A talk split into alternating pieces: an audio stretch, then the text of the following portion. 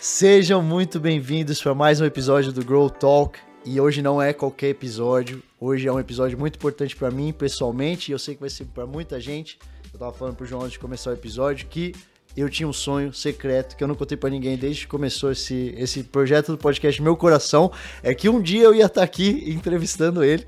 E esse sonho hoje está se transformando em realidade. Eu tô muito feliz.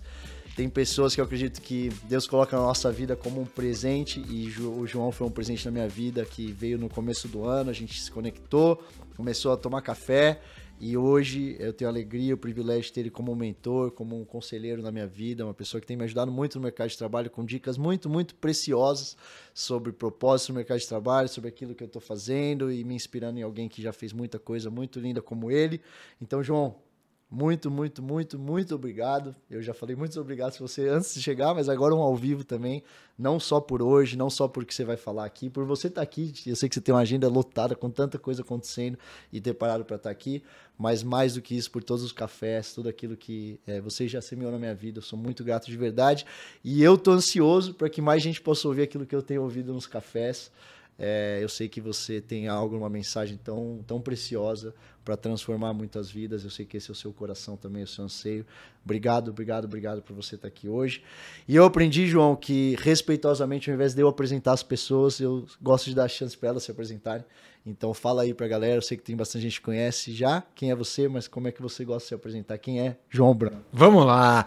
Antes de começar, não é assim que começa, André. Tem que fazer. Tudum! Agora sim começou. Vai, bora, de volta. Prazerzão estar tá aqui, obrigado. Para quem não me conhece, gente, eu sou o João Branco. E falando as coisas na ordem certa, eu sou um cara de fé, sou cristão também, sou filho do seu João e da dona Neide, sou marido da Nathalie, sou pai do Matheus e da Júlia. E eu trabalhei como marqueteiro mais de 25 anos aí, em várias marcas legais por aí. Tive à frente do marketing do McDonald's por quase nove anos aqui no Brasil.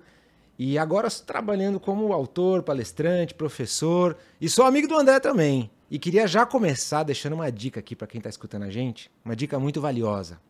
Eu não sei qual é o seu trabalho, o que, que você faz, se você é uma executiva, se você é um empreendedor, eh, se você é um comerciante, mas uma coisa que eu vejo que faz muita diferença para o seu trabalho, para sua carreira, é o seguinte: quem está indo com você?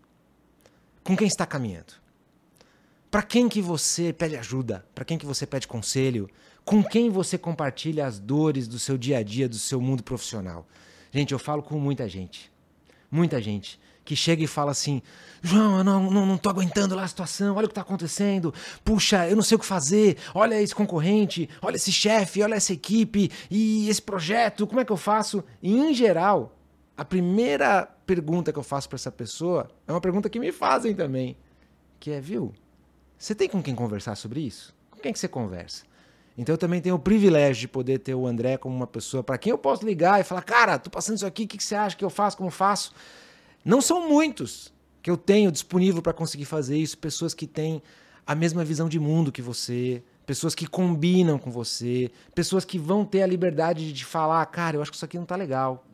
Você não necessariamente precisa fazer tudo que essa pessoa fala, mas tenha pessoas disponíveis que combinam com você, que entendem do seu mundo, que entendem os seus dilemas para estar tá perto de você. Fica essa dica aí para começar. Demais, só isso. Só isso já valeu o podcast. Você parar aqui já tá bom, mas não para aqui porque tem muita coisa boa para vir ainda. Obrigado, João, de verdade. Você, já, você fala isso várias vezes, mas eu sempre te corrijo e falo que eu aprendo muito mais com você e é muito bom poder caminhar com você de verdade. João, Vamos começar pelo começo. Eu amo o jeito que você se apresentou. Eu amo que você é esse cara que estabelece as, a ordem das coisas, né? E é tão diferente a gente no mundo do marketing, no mundo talvez de muitos egos, muitas pessoas. É tão bom ver pessoas que se apresentam do jeito que você se apresentou. Então também quero começar com a ordem que você colocou. Conta um pouco qual que é a importância de família para você? Qual é a importância da família na sua trajetória, daquilo que aconteceu, talvez de como você começou e do impacto que hoje você ser um marido, filho, pai, tem naquilo que você faz, naquilo que, que as pessoas chamam do, do trabalho, da parte do trabalho, mas que na verdade tem muito mais coisa envolvida. Acho que com certeza por trás de todo profissional tem uma pessoa, né? Tem uma pessoa que é filho de alguém, que é pai de alguém, que é marido de alguém, esposa de alguém.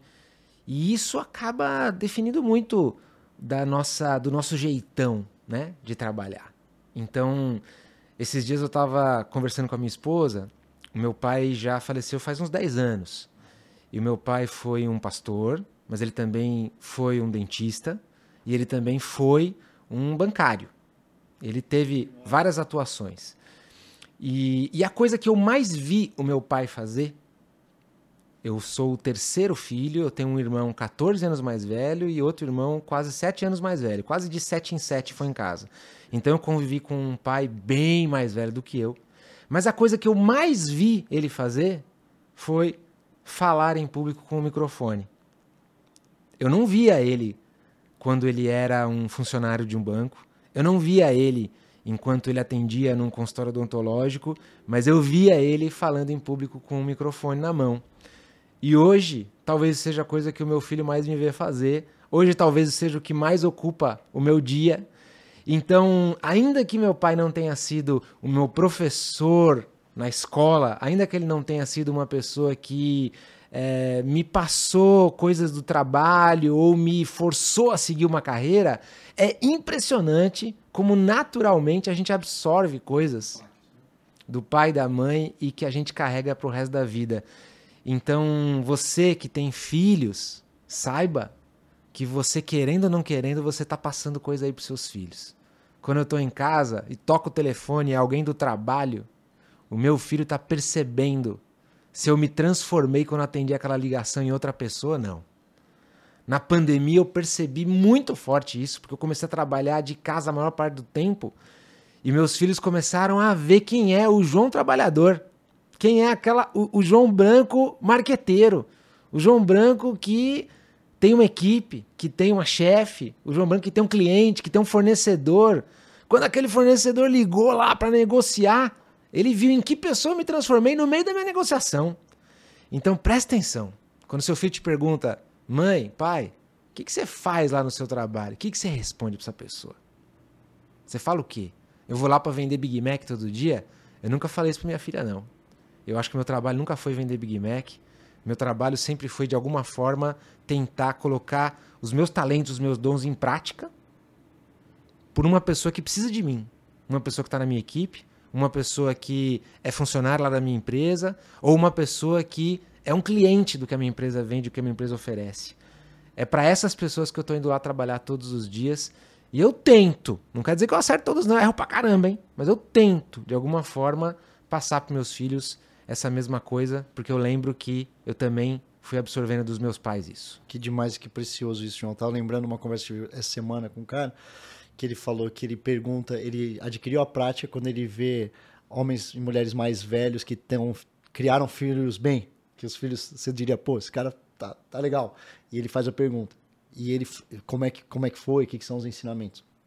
E ele falou que a resposta número um que ele teve, tanto dos pais quanto dos filhos, é tenha certeza que o que o seu filho vê você fazer com o microfone na mão é o mesmo que ele vê dentro da casa dele.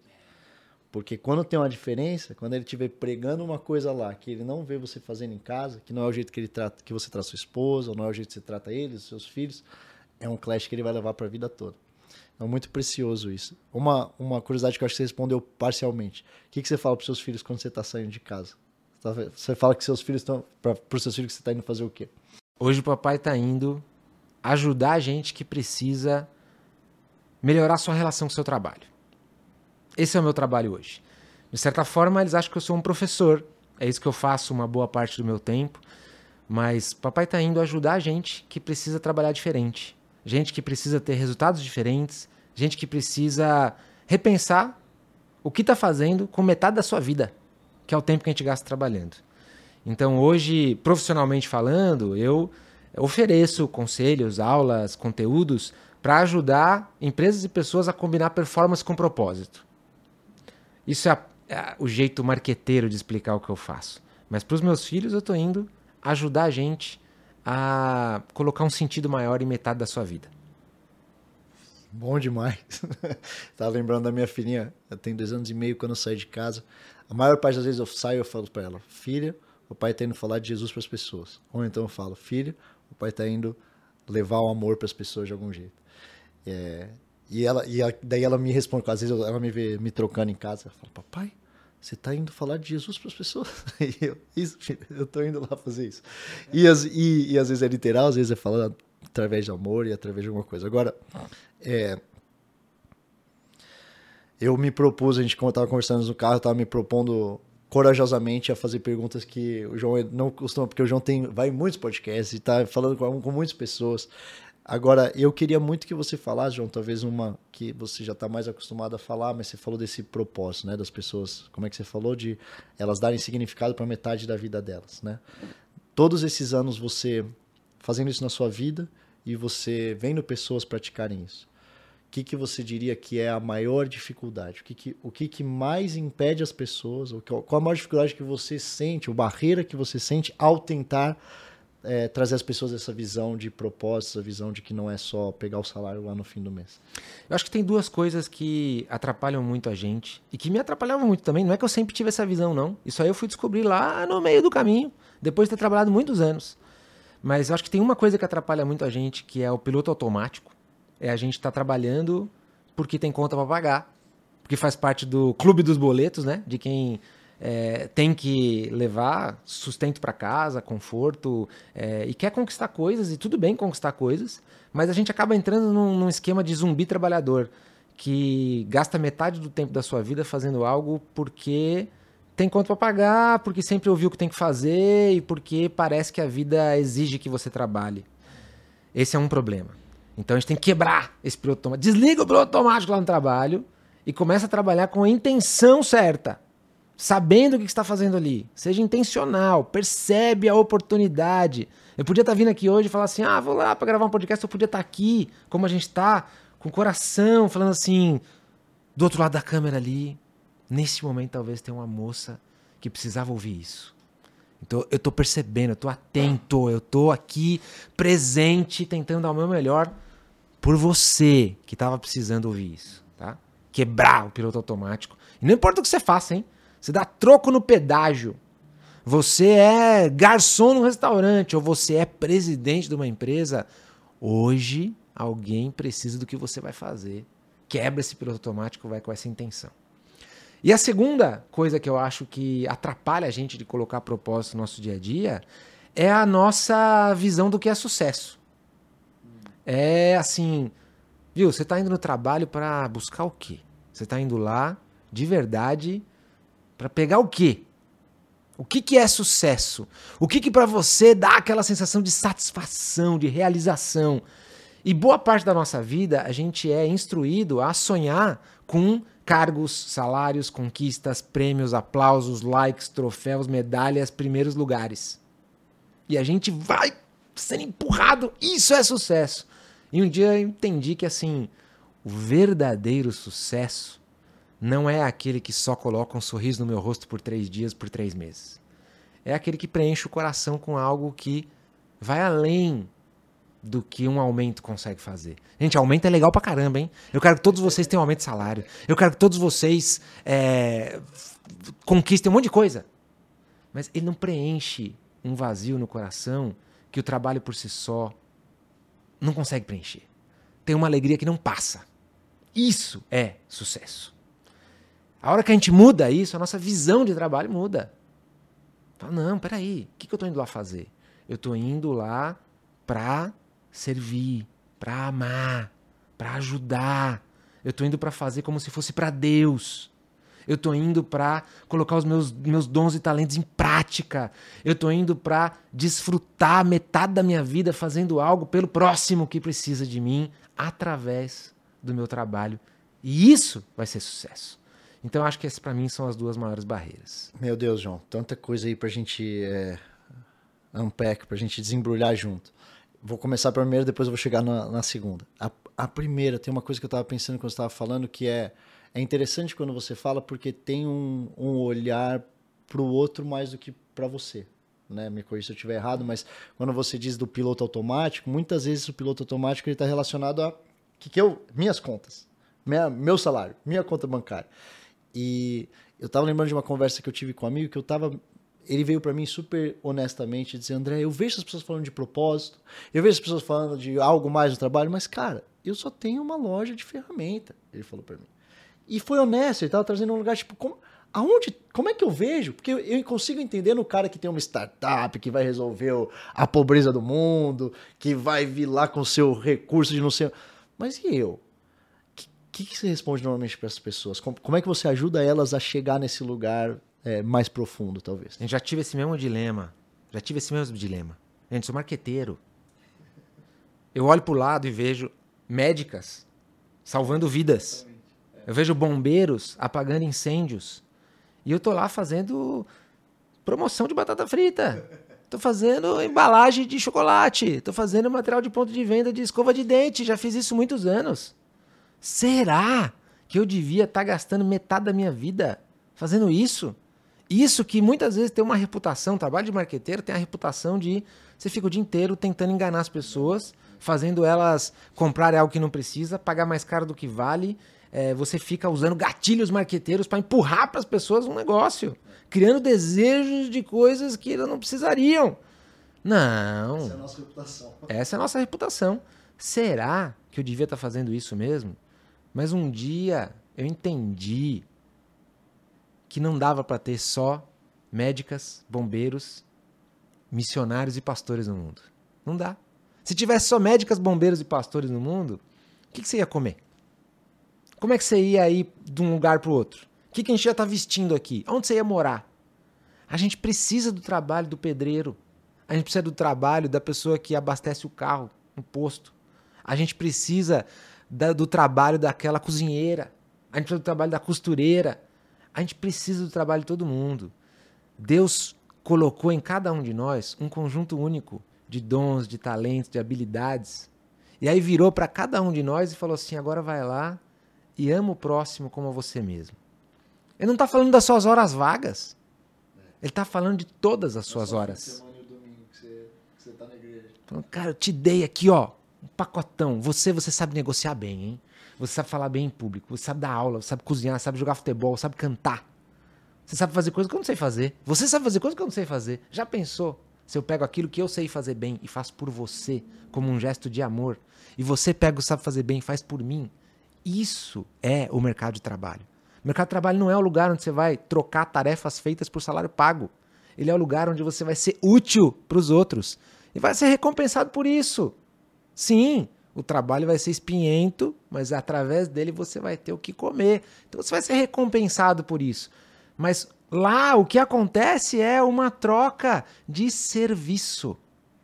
A gente chama trabalho de serviço, né? Saí de casa hoje e falei: Meu amor, hoje eu vou pro meu serviço. Serviço. Gente, serviço. É você se colocar na posição de servo de alguém. Naquele momento eu estou aqui para te servir é para o outro. Trabalho é para o outro. A gente fica muito preocupado com o que a gente vai buscar no trabalho, né? A gente arruma um trabalho novo, fala assim: quanto será que eles vão me pagar? Eu vou chegar lá, qual será que vai ser a impressão que as pessoas vão ter de mim? Que nome de cargo eles vão me dar? O que eu vou lá para pegar? É óbvio que você vai buscar coisas também. Mas eu queria te desafiar aqui a você pensar mais no que você vai deixar lá no seu trabalho. Que rastros você vai deixar por onde você anda. As pegadas do seu caminho vão ser como? Com que perfume? Vão ser cheias de flores ou cheias de pedras? Quando você olhar para trás, o que você deixou por onde você andou. Pensa nisso, que você acabou de mudar muito do sentido que você faz. João, muito, muito, muito obrigado por isso. Tenho certeza que muita gente foi Tá com um emoji de cabecinha explodindo agora nessa hora. Vamos para barreira 2, então. Não sei se foi a barreira 1 um, eu acredito que já foram muitas chaves para essa barreira e os tijolos indo caindo dessa barreira. Barreira 2, você falou uma coisa muito linda de alegria que permanece. Né? tem uma alegria que dura uma noite, tem uma alegria que dura um mês, tem uma alegria que dura três meses e tem alegria que permanece. Acho que seria muito lindo, muito legal, João, se você pudesse compartilhar com a gente como que foi o seu processo de você chegar nesse, nesse, nesse entendimento do que é para sua vida. Porque eu acredito que com vendo hoje você ensina muita gente nisso, mas você mesmo falou, né? Nem, nem sempre você teve você essa revelação. Como foi o processo de você ter essa revelação para você durante a sua jornada no mercado de trabalho? Muito bom. Eu acho que Assim como a gente falou no começo, é importante você ter pessoas junto com você que te ajudem nos seus dilemas. Teve um momento da minha carreira, lá no meio da minha carreira, que eu entrei nesse parafuso aí. Falei, peraí, será que eu devia realmente? Cara, Deus me deu um presentão chamado vida. Um ingresso para 80 verões. Falou assim: vai lá e aproveita. Tem gente que são mais verões, tem gente que menos verões, tem gente que tem dias mais de sol, tem gente que tem dias mais de chuva. Mas não é uma disputa de quem tem mais verões ou quem tem mais dias de sol. É o presente. É um presente. Vai lá, vive. Eu peguei esse ingresso, olhei para ele e falei: Quer saber? Vou passar aqui 50 verões vendendo Big Mac. Vendendo o que quer que seja que você venda, ferramenta. Será que era isso mesmo que eu devia estar fazendo? E dei uma. Peraí, será que era isso que eu devia estar fazendo? Será que eu devia largar tudo e ir trabalhar numa ONG? Será que eu devia largar tudo e ir é, tirar. Salvar baleia na, no oceano? Será que eu não devia dar comida para quem tá com fome, dar um cobertor para quem tá com frio? Será que eu não devia me envolver num projeto religioso? Será que eu não devia largar tudo e fazer uma coisa que tenha mais sentido? E aí eu fui pedir ajuda. Achei uma pessoa muito mais experiente do que eu, que dá bons conselhos, que é profissional nisso, aliás, uma boa dica. Você está com problemas financeiros? Pede ajuda para quem entende de finanças. Você está com problema no casamento? Pede ajuda para quem entende de casamento. Não vai perguntar lá para o cunhado, para sua tia. que nunca casou, né? Os conselheiros amorosos que, nunca, que, que não tem alguém que amam. A melhor forma de resolver um problema é pedindo ajuda para quem é especialista em resolver esse tipo de problema. Fui perguntar para uma pessoa mais experiente de carreira. Ele falou: O que está te incomodando? Eu falei: O que está me incomodando é que eu não sei se eu estou fazendo a coisa certa. Falou: Mas o que é fazer a coisa certa para você? E aí eu vou dar uma, a minha definição de sucesso aqui, que eu não lembro se eu já falei publicamente isso, tá? Mas para mim, para mim, tá, gente? Sucesso é colocar um sorriso no rosto de Deus. Isso é sucesso. Eu quero terminar o meu dia com Deus sorrindo para mim. Eu quero terminar a minha vida com Deus sorrindo para mim. E eu entendi que o meu incômodo ali é que eu estava na dúvida se Deus estava sorrindo para mim com o que eu estava fazendo no meu trabalho. Será que eu não devia largar tudo e ir para um lugar onde Deus vai estar sorrindo para mim? E talvez isso seja uma consequência de por muitos anos ouvir dizer que para deixar Deus sorrindo eu precisava fazer isso, isso ou aquilo. Só que aí nessas conversas eu fui percebendo algo que eu nunca tinha percebido. Por exemplo, eu tenho uma filha de sete aninhos está aprendendo a ler e escrever. Neste momento, neste exato momento, ela está na escola. Hoje à noite ela vai chegar em casa e falar: Papai, hoje eu li a maior palavra que eu já li. Paralelepípedo. Hoje, se neste exato momento tiver uma professora lá na escola entendendo o que ela está fazendo lá. Ajuda a minha filha a ler e escrever. E ela faz isso com a intenção de servir a minha filha. Essa professora fez um bem por mim e pela minha família que vale muito. Se essa professora fez isso com essa intenção, será que hoje à noite Deus vai estar sorrindo para ela ou Deus vai estar triste com ela, com o trabalho dela?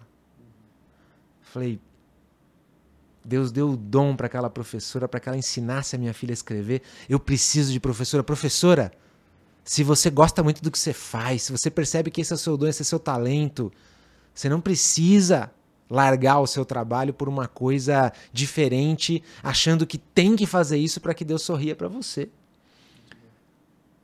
Esteja aí presente com essa intenção. E eu tenho certeza que você vai estar agradando muito a Deus sendo uma excelente professora, porque foi exatamente esses dons e os talentos que Deus te deu. Então, nessa discussão, eu fui tentar descobrir os meus. O que, que eu sei fazer bem? Olha, tem coisa que eu sou péssimo, hein, André? Eu sou péssimo de data, de memória, de, de fatos históricos. Sou horrível. Sou péssimo de tocar instrumento musical. Sou péssimo de andar de skate. Sou péssimo de assobiar. Sou péssimo de um monte de coisa mas eu sou bom em algumas coisas também. Eu não sou melhor do mundo em nada, mas tem algumas coisas que eu sei fazer que eu falo, pô, o pessoal gosta, o pessoal elogia. Eu percebo que eu tenho mais facilidade do que a média. E essas coisas têm a ver com o mundo do marketing, tem a ver com a, ser um professor de mágica, tem a ver com fazer palestra, tem a ver com o que eu faço. Eu falei, eu tô num lugar onde as minhas habilidades já são muito úteis. Então, o que, que eu preciso fazer para enxergar mais utilidade, mais sentido aqui? Eu só preciso estar com a intenção certa, com a intenção de servir, com a intenção de amar. É isso que precisa mudar. A felicidade no trabalho não está em você conseguir um baita de um salário. Isso é legal também. Mas a felicidade está em você ver sentido naquilo que você faz. E o sentido para mim veio quando eu coloquei a intenção certa, a intenção de amar o próximo ali. Que coisa preciosa, João. Tem, tem muita gente, a verdade é, tem muita gente ganhando um salarião infeliz. Né? E tem muita gente que não está ganhando muito salário grande, mas que está feliz porque achou esse lugar. Não é muito legal ver um porteiro de um prédio feliz, cara, falando cantando. assim: as pessoas precisam do bom porteiro. É. E eu preciso, hein? É. Muito lindo. Uma coisa que eu estava pensando quando você está falando, João, é você está falando sobre redefinir sucesso, né? E a sua definição de sucesso, por sinal, tem, tem que virar um coach. Em algum livro seu tem que ser um coach isso. Ou eu vou botar um coach. Eu, eu posso citar esse coach falando de João Branco embaixo. É, eu fico pensando que enquanto você redefiniu o sucesso para você, você conquistou muito sucesso que outras pessoas definiriam como sucesso para elas. Né? Quero dizer, você teve uma carreira muito de sucesso, você conquistou coisas, você conquistou prêmios como CMO do ano e baita sucesso nas empresas que você passou.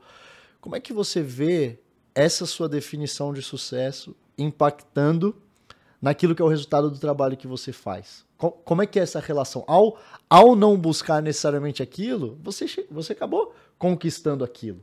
Como que, como que foi isso na prática? Como é que você viu isso acontecendo uma vez que você virou essa chavinha desses resultados te acompanhando?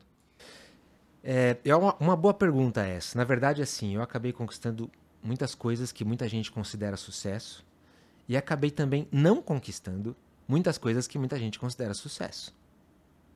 Talvez alguém na minha posição tivesse com uma ambição muito forte de virar um marqueteiro global, de virar um CEO, de ter seguido.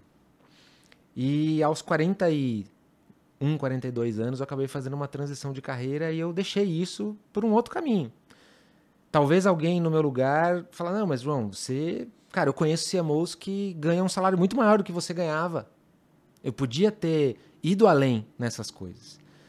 Então, para mim, eu acho que a verdade é quando você tem claro qual é o sentido, qual é o significado, qual é a motivação real do seu trabalho, eu não consigo garantir que se você for um jogador de futebol que está jogando com a intenção certa, que está entendendo que você tem uma perna abençoada que sabe driblar, que está entendendo que você é um excelente cobrador de pênalti, e você vai para jogar futebol todo dia com essa intenção, entendendo que você está no lugar certo, fazendo a coisa certa, eu não consigo garantir que você vai ganhar todos os jogos. Eu não consigo garantir que você vai ser campeão. Eu não consigo garantir que você vai ser escalado para a seleção brasileira. Não consigo garantir que a imprensa vai sempre falar bem da sua performance. Eu não consigo garantir que você vai ter o maior salário do time, mas eu consigo garantir que você vai colocar o seu, a sua cabeça no travesseiro à noite e falar assim: Deus, hoje eu tentei. Hoje eu tentei. E Deus vai sorrir para você. Tem grande chance de que quando você percebe os seus talentos, seus dons, e você empurra a sua carreira para este lugar, tem grande chance de que a sua performance vai se destacar. Porque você está percebendo que você sabe fazer bem. Cara, eu percebi que eu sei cozinhar muito bem. Tem grande chance de que se você abrir um restaurante, você tem mais chance de dar certo no restaurante do que uma pessoa que não sabe cozinhar bem. Tem grande chance de que você vai conquistar muita coisa. Agora, eu não consigo garantir que você vai ser o melhor restaurante do Brasil. E a verdade é que isso não importa. Porque isso não é uma disputa de quem é o melhor restaurante do Brasil. Não é uma disputa de quem é o melhor marqueteiro do Brasil. Não é uma disputa de quem tem o maior salário. Não é uma disputa de quem tem o cargo que parece mais legal. Não é uma disputa de nada. É só uma caminhada que tem que fazer sentido. Então, eu torço para que todo mundo que está assistindo a gente encontre um lugar ao longo do caminho, vá descobrindo com as suas experiências, encontre o lugar onde você é mais útil. Grande chance de que você vai ser bem recompensada por isso, bem recompensado por isso. Tem uma boa chance de que você vai, as pessoas vão perceber isso, então você vai ser reconhecido por isso. Mas isso acontecendo ou isso não acontecendo, Não é isso não é a coisa mais importante. Talvez você vai ser uma recepcionista de um prédio que nunca vai ganhar prêmio de nada, que não vai ter o salário mais alto do condomínio, mas que vai perceber que todo dia ali você faz uma diferença na vida de cada um de, que chega ali, que precisa de uma recepcionista que faça seu trabalho com coração. E aí você já imaginou? Você já imaginou? Você que tá assistindo a gente, já imaginou você velhinha, você velhinho? Você com 90 anos de idade. Você olhando para trás. Assim, "Ah, a vida passou assim, ó. O que, que eu fiz com a minha vida? Ah, eu alcancei tal cargo, eu fiz isso, ó, o salário, tal, tal, tal, tal. Essa é uma forma de você chegar lá. Outra forma de você chegar lá olhando para trás e falar: sabe o que eu fiz? Com metade da minha vida? Eu fiz uma coisa que as pessoas precisavam. Eu fiz uma coisa que tinha a ver com o que eu percebi que eu sabia fazer bem feito. Então eu fiz com a intenção de amar, de servir. E eu dei o meu melhor. É esse, esse é o lugar, tá? Isso é o que realmente importa. Tem que dar umas pausas. Eu acho que tem que dar umas pausas nisso pra você poder respirar, pegar o ar. Não sei se você tá chorando também. Deixa eu dar uma pausa, deixar isso aqui. É, sim, como é que fala? Sink in. Isso absorver em você. Enquanto você passou por isso, João, e eu quero chegar, eu quero chegar na próxima pergunta no, no seu momento de entender que, que tinha uma transição, essa última transição que você passou, porque eu acho que isso é- eu aprendi muito nesse, com você me contando isso. Mas antes de chegar nisso, eu queria te fazer uma pergunta que é: ao ir percebendo isso, ao ir colocando isso em prática, ao ter dias bons, dias ruins, dias que talvez você foi deitar mais tranquilo, dia que você foi deitar, tem algum momento ou momentos, talvez, que você vê como pivotais, assim, tem momentos quando você vê antes de chegar nesse último que você tomou essa decisão, momentos em que você teve que talvez fazer essa sondagem no seu coração, talvez entrar numa sala em que tinha pessoas com intenções diferentes daquela que você tinha que ter estabelecido, ou talvez até uma, uma promoção, ou alguma hora em que você se viu num lugar de, opa, deixa eu tentar voltar aqui para o eixo, lembrar daquilo que eu defini lá atrás. Tem, você consegue voltar e talvez pensar esses momentos? Uma das coisas que eu, que eu tenho aprendido é que na trajetória de um líder ou de, de uma pessoa que está buscando crescer nesse entendimento do que ela foi criada para ser, tem esses momentos pivotais, né? E, e talvez ao nem sempre, enquanto a gente está vivendo esses momentos, a gente reconhece ele como pivotais. Mas olhando para trás, a gente vê o quanto eles foram importantes. Você consegue pensar, lembrar e nos contar, talvez de um ou dois em que foram tão importantes nessa tra- sua trajetória de entender o que, que você estava fazendo? A verdade é, André, que assim, eu tive mais dias ruins do que bons, né? Eu tive mais dias sem sentido do que dias com sentido. Hoje eu ainda me esforço para tentar colocar mais dias com sentido do que dias sem sentido, mas eu não consigo colocar em todos os dias. Mas eu acho que a beleza está no tentar todos os dias.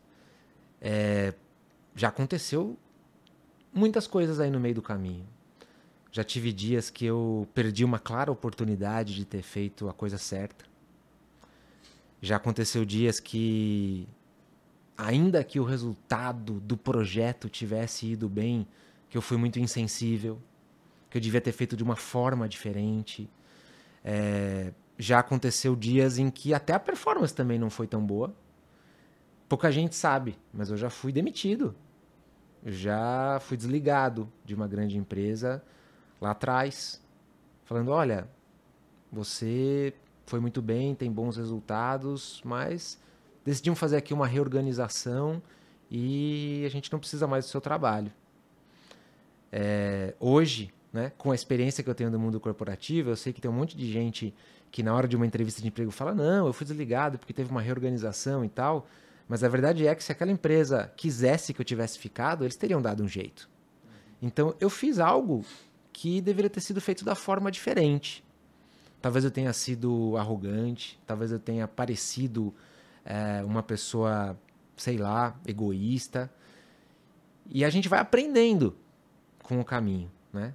Então eu acho que grandes momentos assim, sabe, em que eu percebi claramente que eu devia ter feito diferente, parece que o coração aperta e a gente fala assim: puxa, peraí, aonde foi que eu errei aqui, né? De alguma forma, acredito que Deus está nos ensinando, né, ao longo desses caminhos. Então, trabalho é perrengue, é perrengue. Ele é uma bênção, mas ele é perrengue. Eu não acredito nesse papo de que, ah, encontra coisa que você ama que você nunca mais vai trabalhar na vida. Eu ia te perguntar isso agora. Foi a frase que veio na cabeça agora, que eu não concordo, eu queria ver se você também não concordava. Desistir já, tá? Trabalho vai ser perrengue. Vai trabalhar, vai seguir trabalhando. Trabalho é lidar com gente que é diferente de você. Trabalho é você ter que se esforçar. Trabalho é você ter que suar para conseguir o seu sustento. Mas ao mesmo tempo, o trabalho é uma benção. O trabalho é onde você vai descobrir o que, que você tem de talentos. O trabalho é onde você vai se desenvolver também como até um, um, um ser humano que consegue lidar com as situações com o outro, onde você vai aprender a servir, você vai aprender o que o outro precisa, a ser mais sensível. E essa jornada aí, eu acho que é recheada de dias. Não teve assim, ó, teve um momento. Óbvio que o dia do desligamento é um dia que coloca uma reflexão muito grande. Também no dia em que você tem uma avaliação de desempenho excepcionalmente boa, também. O que aconteceu aqui? O que estava de diferente? Ou o dia que um projeto deu tudo errado, também. Eu já tive produtos lançados que foram um fracasso eu já tive campanhas que foram retiradas do ar. Conta uma aí pra gente. Só Olha, mais icônica. Já, vamos lá. É, já lancei um clareador dental, por exemplo, no Brasil, achando que ia ser um estouro e foi horrível. Perdemos milhões de reais na época porque a gente não fez direito. Né? É, já tive campanhas que foram questionadas em órgãos reguladores, já tive é, pessoas que eu contratei achando que iriam super bem e que foram péssimas contratações. Tudo isso no meio do caminho faz a gente pensar: peraí, onde é que eu errei? O que, que eu preciso fazer diferente? Como que isso vai ser daqui para frente? E aí, conforme você vai aprendendo, é igual o lenhador que ah, já cortei o dedo, mas é serrando a árvore que você descobre como é que serra melhor. É tentando cantar uma vez lá no público errando, já caí do palco no meio de uma palestra. Sério? Como palestrante. Recente caí isso? do palco. Faz, faz um tempinho. Faz um tempinho, já faz uns quatro anos no começo. Caiu, caiu, caiu? Pra baixo, Caí, assim? caí. Tava lá num palco grande, alto. Fui ter a brilhante ideia de pedir para todo mundo fechar o olho para fazer alguma coisa. Eu fechei o olho junto, mas não parei de andar. E pum! A vantagem que eu tive é que tava todo mundo de olho fechado, ninguém, ninguém viu. Mas filmaram, eu tenho isso gravado. E eu já postei lá o dia que eu caí no palco. Cara, é caindo do palco que você aprende que tem um limite ali no palco, que você aprende para não, não falar pro pessoal fechar o olho. Então, vai aproveitando a sua caminhada para ir aprendendo, sabe? Cada vez que alguém chega para mim e fala, João, tô passando uma fase difícil, cara. João, eu sei que é uma história que você sempre fala, né? Fiz, passei a madrugada fazendo slides de PowerPoint, ninguém usou. João, cara, eu me dediquei tanto no projeto. Eu tinha certeza que ia ser aprovado, cheguei lá, não foi nada aprovado. Cada uma dessas é uma oportunidade de falar, peraí, o que aconteceu aqui? Como é que eu posso trabalhar melhor? Como eu posso servir melhor? Como eu posso, na próxima, aplicar anestesia no meu paciente e ele não sentir a picada? Você vai ter que fazer várias ali. E aí vai. Muito bom. Eu, gosto de pensar desse esse constante mindset de crescimento, né? Que é o que você falou. Eu, eu, eu deixo de. Eu acho que uma tentação que a gente tem é enxergar os nossos erros como nossa identidade. Daí eu deixo de falar eu errei, eu passo a falar eu, eu erro, ou, ou eu sou um erro, ou eu vou errar próximo. E quando você tem esse mindset, como você estava falando, de o que, que eu aprendi? Como é que eu vou. Porque vai ter outra, vai ter outra contratação. Vai ter outra vez. E eu vou garantir que a próxima eu não. Eu posso até cometer outro erro, mas que não seja o mesmo erro que eu cometi dessa vez. Isso é muito bom. Então, João, eu queria chegar agora nesse momento é, dessa transição, né? Que, que foi tão importante para sua carreira.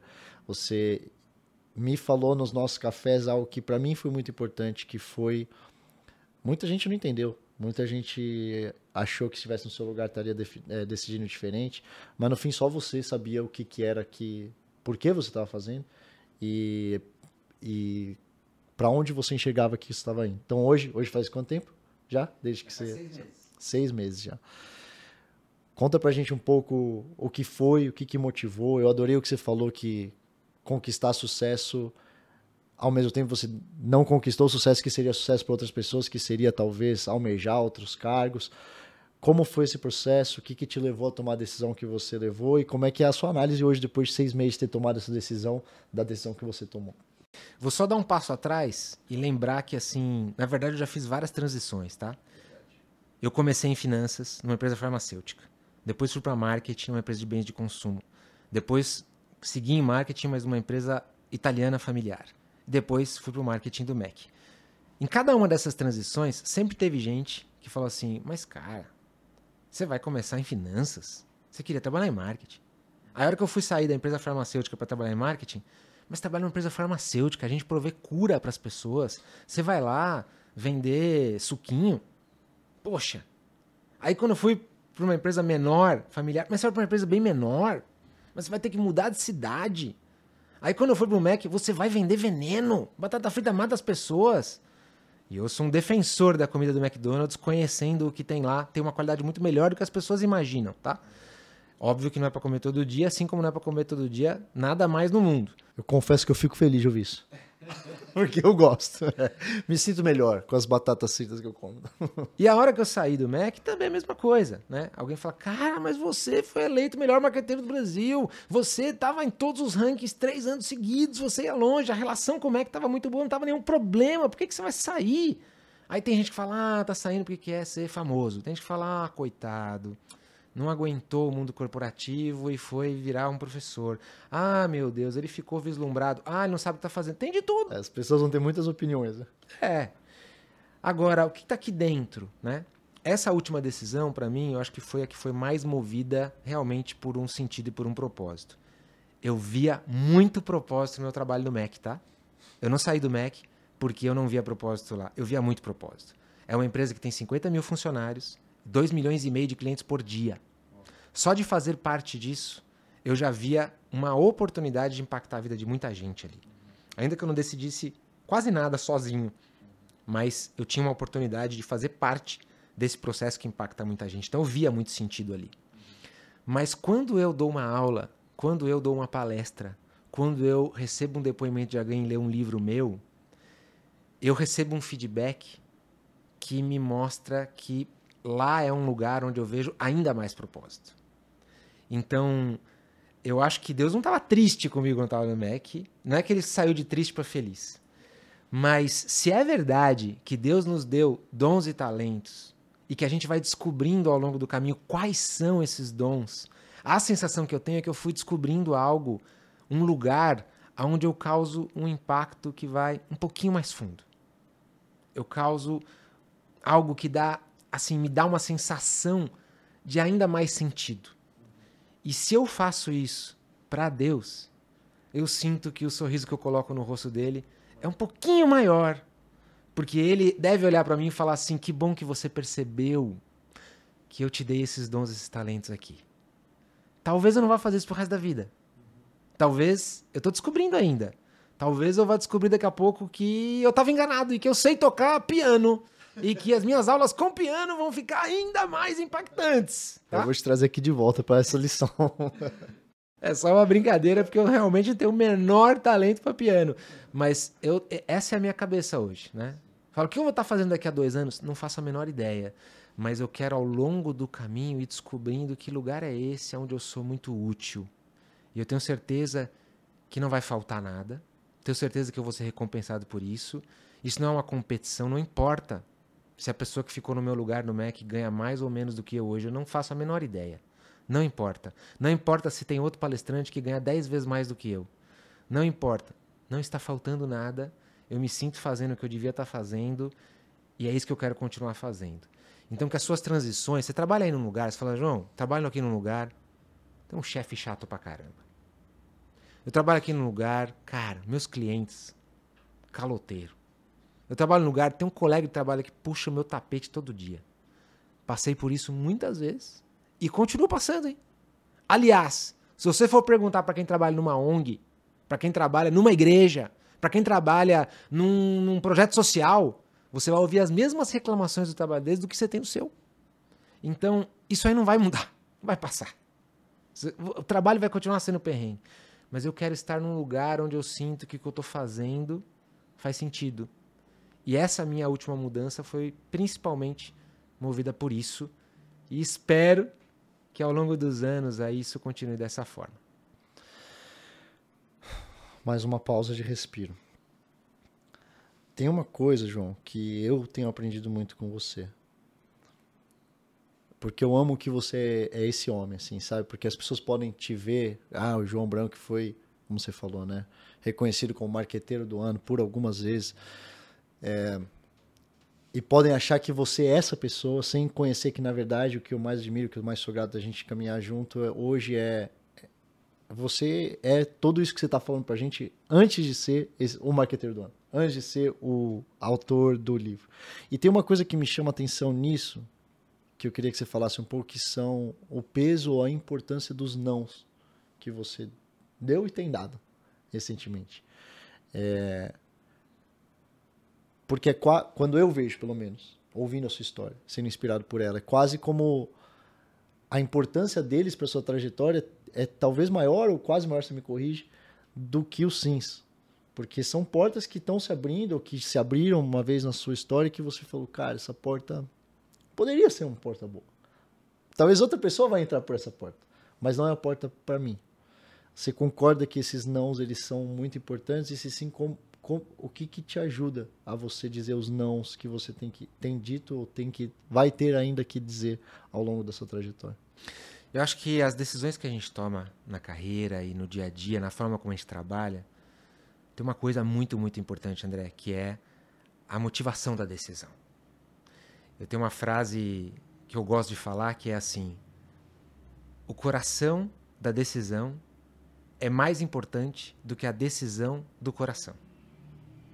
O coração da decisão é mais importante do que a decisão do coração. Às vezes a gente fica na dúvida: será que eu devia ficar nesse trabalho ou ir para outro? Será que eu devia morar nessa cidade ou ir morar em outra? Será que eu devia é, seguir essa carreira ou aquela carreira? A principal pergunta que eu preciso te fazer para te ajudar a tomar essa decisão é: mas por que você está pensando em mudar de emprego? Como você já fez para mim, inclusive. Quê? nesses conselhos. Sabe? É, a gente tem muito óbvio que se na hora do almoço eu tiver na dúvida entre comer um Big Mac e um quarteirão, isso não é uma dúvida que vai mudar a sua vida. Ah, tanto faz. Tem um monte de decisão na nossa vida, um monte, que na verdade, na verdade, tanto faz. Tanto faz. A maior pergunta não é será que eu deveria ir para finanças ou deveria ir para marketing? A pergunta para você é por quê? Você está querendo finanças ou marketing?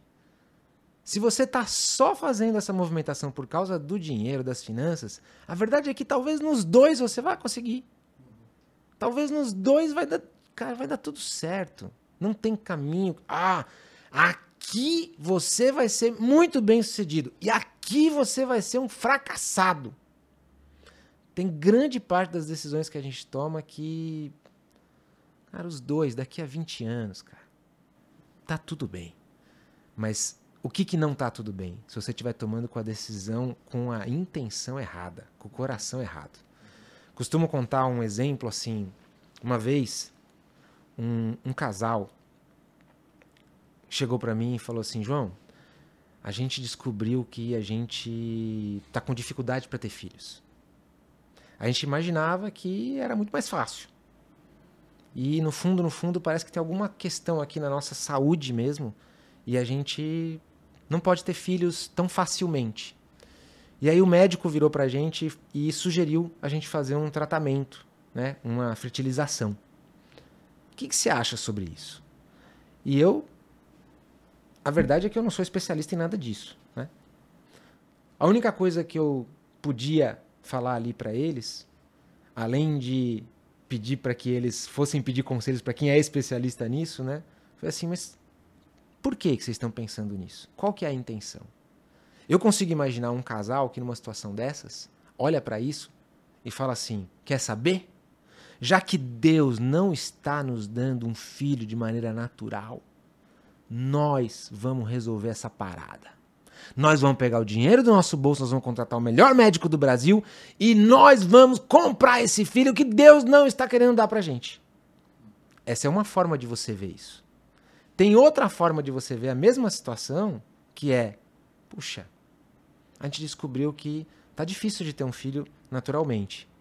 Mas a gente acredita que foi Deus que deu a capacidade para os médicos desenvolver esse tratamento. A gente acredita que talvez essa vai ser a forma que Deus vai nos dar esse presente que a gente tanto quer e que um dia a gente até sentiu no coração que ele vai nos dar.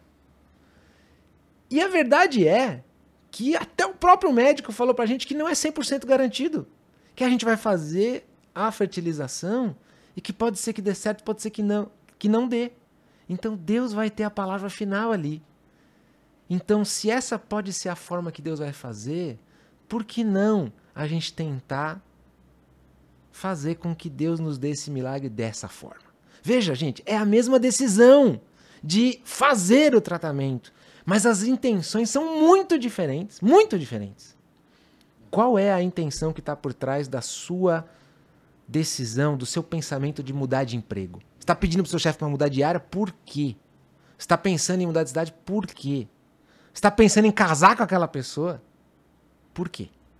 Qual é a intenção que está por trás? Deus não abençoa decisões. Deus não abençoa o A versus o B. Eu acho que Deus abençoa a intenção da decisão. Então é isso que eu queria te deixar aqui de incentivo. Pense em qual é a intenção. Ouso dizer que uma decisão que parece que não é a mais acertada, não é a mais óbvia, mas tomada com a decisão certa, provavelmente vai trazer resultados melhores do que aquela decisão que obviamente parece ser a certa, mas tomada com a intenção errada. Vá com a intenção certa, porque você vai ficar com o mais importante de uma decisão, que é a paz no coração. Eu fui com a intenção certa. É isso aí que para mim mais pesa. Eu espero muito, muito, muito que todo mundo que tá ouvindo tenha pegado é, a profundidade disso, porque eu vejo muita gente, né, João, focando tanto na. É, na... O que, que, é? O que, que, é? O que, que é? Ainda mais para mim hoje, né? Veio tipo, cara, pastor, me ajuda a decidir aqui. É isso ou isso? É aquilo ou aquilo? Vai ou não? E as pessoas às vezes até terceirizam né, uma decisão que, quando a gente busca internamente nos motivos e busca refletir, vai para um quarto fechado, orar, meditar, isso traz uma propriedade para a decisão muito maior do que simplesmente é isso ou isso. A gente está caminhando para o fim dessa conversa, infelizmente. Eu, nos, nos cafés, você sabe que assim, tem que, tem que parar, porque eu sempre vou com a listinha de perguntas. Por sinal, eu te dar uma dica. Sempre que você senta do lado de uma pessoa que você sabe que você pode aprender, vai com uma listinha de perguntas, faz o seu bloco de notas aí, é o que eu. Eu falo pro João desde a nossa primeira conversa. O meu jeito de honrar o tempo dele é já ter ali minhas perguntas e ter pensado no que, que eu quero aprender. Últimas, então desse, desse dia, desse nosso café com microfone e câmera aberta. Uma coisa, um, eu queria que você dissesse pra gente um conselho que você recebeu, que você gostaria de não ter recebido, ou que você hoje vê que não era tão verdadeiro quanto você pensou que seria, que você descarta, e um conselho que você gostaria de ter recebido, mas você não recebeu mais cedo na sua carreira. Vamos lá é, um conselho que eu recebi que eu não gostaria de ter pode, recebido. Pode até ter sido não um conselheiro só, tá? Pode ter sido um coach que você viu, ou sei lá, alguma coisa que o mundo dizia que era verdade, que você testou e viu, cara, não é bem assim. Eu acho que um, um conselho que a gente recebe o tempo todo é que a gente tem que sonhar grande. E esse é um conselho que eu realmente não gosto. Então, a gente escuta o tempo todo que sonhar grande, sonhar pequeno dá o mesmo trabalho, que você é do tamanho dos seus sonhos. Essa é uma palavra que eu já ouvi muito e eu discordo completamente. É, eu acho que o tempo todo a gente está sendo incentivado a ter uma ambição é, de conquistas materiais, de disputa, de ser mais que o outro, de parecer mais que o outro, é, numa, numa, numa comparação direta. E o sonho grande me remete a isso. Esse conselho despertou em mim muitas vezes Compara uma ambição comparação. que era baseada numa comparação. Então eu costumo dizer que o grande ele é uma dimensão horizontal que remete a volume, a escala, a tamanho e a uma comparação. Para o meu ser grande, eu preciso ver se o seu é maior ou é menor. Para o meu ser grande, o seu tem que ser pequeno, porque é uma disputa de espaço aqui. Então, normalmente, quem fala para você sonhar grande tem por trás um, uma tentativa de despertar em você assim um, um bichinho super competitivo que vai querer fazer com que a grama do vizinho não seja mais verde que a sua e você vai trabalhar até o vizinho não ter mais grama e você ter toda a grama dele. Então, esse conselho aí eu, eu odeio, tá? Agora, o outro lado da moeda é que hoje eu falo para as pessoas assim, também você não precisa sonhar pequeno. Agora, você quer uma dimensão para você sonhar, então sonha alto.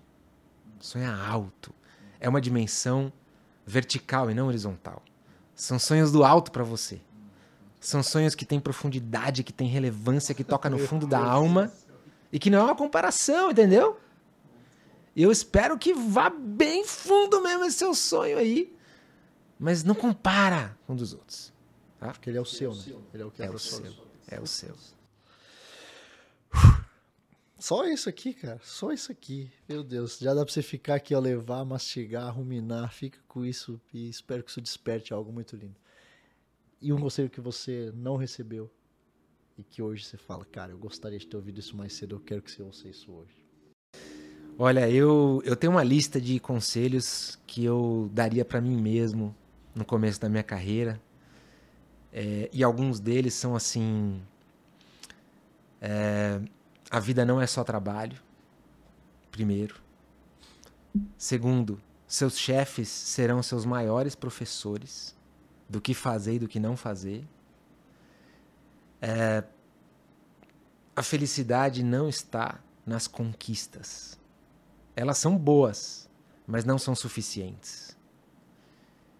E diria assim: Deus te deu dons, talentos, Procure o lugar onde você mais vai ser útil servindo os outros, porque talvez não exista uma forma mais prática de amar o próximo do que simplesmente fazer o seu trabalho bem feito, com essa intenção. Muito, muito, muito bom. João, obrigado por esse tempo, obrigado por despertar tanto na gente, em mim, como eu já disse no começo, que você desperta sempre e agora em muito mais gente, milhares e milhares de pessoas. É, para terminar, João, eu sei, a gente falou antes, o João é um cara que ele é, ele é muito humilde, você é um cara que é, e eu sei que o coração, seu coração não está aqui para vender nada nem para falar para pessoas, mas eu sei o quanto que os seus livros, os seus conteúdos ajudam. Então, adoraria que você terminasse porque você acabou de, de lançar um, um projeto é, recente, um novo livro que eu tô doido para ler. Ainda não foi, ainda não sei o que dia mesmo que você falou, que vai estar tá a partir do 10 de outubro. 10 de outubro. Conta um pouco pra gente o que é esse próximo projeto, o que, que, que, a gente vai aprender com esse próximo livro. Bom, acho que antes de mais nada, se você gostou das coisas que eu falei aqui, ou você quer conversar sobre isso comigo, me manda uma mensagem lá, arroba Fala João Branco. Eu respondo todo mundo que me escreve, tá? E é um prazer a gente compartilhar ideias, seja sobre marketing, seja sobre propósito no trabalho, seja sobre dilemas de carreira. Eu gosto de falar dos dois assuntos. Inclusive, eu tenho dois livros. Um deles é sobre propósito no trabalho, se chama De Propósito. E eu estou lançando um segundo agora que se chama Desmarketize-se sobre o marketing que não parece marketing. Já dando um spoiler, parece amor ao próximo. Então esses dois assuntos eles se misturam aí, né, ao longo da minha trajetória e são as coisas que eu mais gosto de fazer. Hoje eu dou aulas, estou é, lançando meu canal no YouTube também, então vocês podem me acompanhar lá. Mas lá no arroba Fala João Branco no Instagram tem tudo isso lá. Agora, tudo isso, gente, não, não tá, tá acontecendo. Eu não quero vender nada aqui para você, tá? Não quero te pedir para comprar nada, mas eu quero te deixar um incentivo. Quando a gente escreve um livro, e eu sei que o André em breve vai ter o dele também, Você que já deu uma palestra, você que já fez um livro, ou você que vai ter uma oportunidade única de de repente participar de uma reunião, de falar com alguém importante. A verdade é que essas todas são oportunidades. Hoje aqui a gente está tendo uma oportunidade nesse podcast de fazer algo com esse microfone que é colocado na sua boca, com essa caneta que é colocada na sua mão, com essas palavras que você vai digitar num post, com esse e-mail que você vai mandar para alguém. Todo dia você tem um monte de oportunidades. Que você possa aproveitar essas oportunidades de um jeito tão legal que depois você sinta no seu coração que você colocou um sorriso no rosto de Deus com a forma como você aproveitou essa oportunidade. Os meus dois livros, na verdade, na verdade, vou contar um segredo só para vocês aqui. Eles não são sobre carreira e sobre marketing. Eles são sobre amor ao próximo. Porque é sobre isso que eu gostaria de falar com vocês. E você? Como você vai usar as oportunidades que você vai ter hoje? Hoje. Hoje vai ter alguém que não dormiu só porque vai falar com você. Hoje talvez vai ter alguém que tá com gastrite lá, tá esperando uma resposta sua numa negociação. Hoje vai ter um cliente que vai chegar para tomar um café na sua cafeteria que tá muito triste porque tá com alguém no hospital. E você vai ter a chance de servir um café que vai ter não só café naquela xícara, vai ter um pouquinho de carinho para aquela pessoa que está precisando. Hoje vai ter alguém que vai fazer uma entrevista de emprego com você, que está precisando de um emprego e talvez ela tenha realmente os talentos que você está buscando, mas presta atenção nessa pessoa. Presta atenção em quem está perto de você, nas oportunidades que você tem de amar o próximo que você vai fazer hoje. Você vai colocar um baita de um sorriso no rosto de Deus hoje. Aproveite. Não tem muito mais o que dizer depois disso, João. Só obrigado.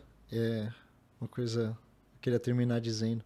Se o sucesso para você é o que é, eu quero dizer para você ao vivo, em frente de todo mundo, que é bonito para a gente, é inspirador para a gente ver alguém que está sendo tão bem sucedido em fazer aquilo que é sucesso para você.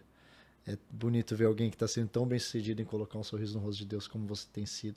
Obrigado por ser essa voz, obrigado por ter inspirado tanta gente, obrigado por me inspirar nessa direção que a gente consiga fazer esse sucesso cada vez maior, cada vez mais pessoas tenham isso na vida delas. Obrigado, obrigado, obrigado. Deixa eu fazer um convite ao vivo.